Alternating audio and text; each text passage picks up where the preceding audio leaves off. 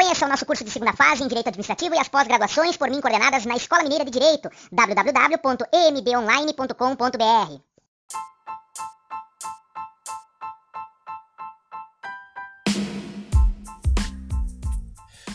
tema que nós vamos trabalhar é o tema 220. Este tema 220 teve tese de repercussão geral fixada pelo Supremo Tribunal Federal em 13 de agosto de 2015, por ocasião do recurso extraordinário 592581. No julgamento deste recurso extraordinário, o Supremo entendeu que é lícito ao Poder Judiciário impor à administração pública a obrigação de fazer que venha a consistir na promoção de medidas ou na execução de obras emergenciais em estabelecimentos prisionais, a fim de dar efetividade ao postulado da dignidade da pessoa humana e assegurar aos detentos o respeito à sua integridade física e moral, conforme o que preceitua o artigo 5 inciso 49 da Constituição Federal, não sendo oponível à decisão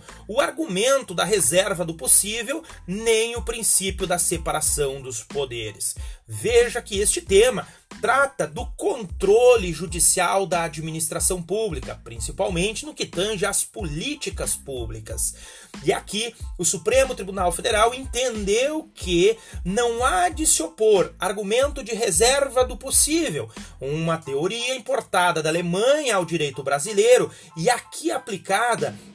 como argumento de reserva do financeiramente possível, ou seja, não há de se opor né, argumento de que o Estado não tem condições financeiras para realizar estas obras emergenciais ou promover medidas que sejam necessárias para manter a integridade física e moral do preso. Também não está o judiciário né, ferindo ou afrontando a teoria ou princípio da separação dos poderes previsto no artigo 2 da Constituição Federal. Então, a tese foi fixada nesse sentido, de que é lícito sim ao Poder Judiciário impor à administração pública obrigação de fazer que venha aí a consistir na promoção de medidas ou execução de obras emergenciais né, em estabelecimentos prisionais para dar efetividade a dignidade humana e o respeito à integridade física e moral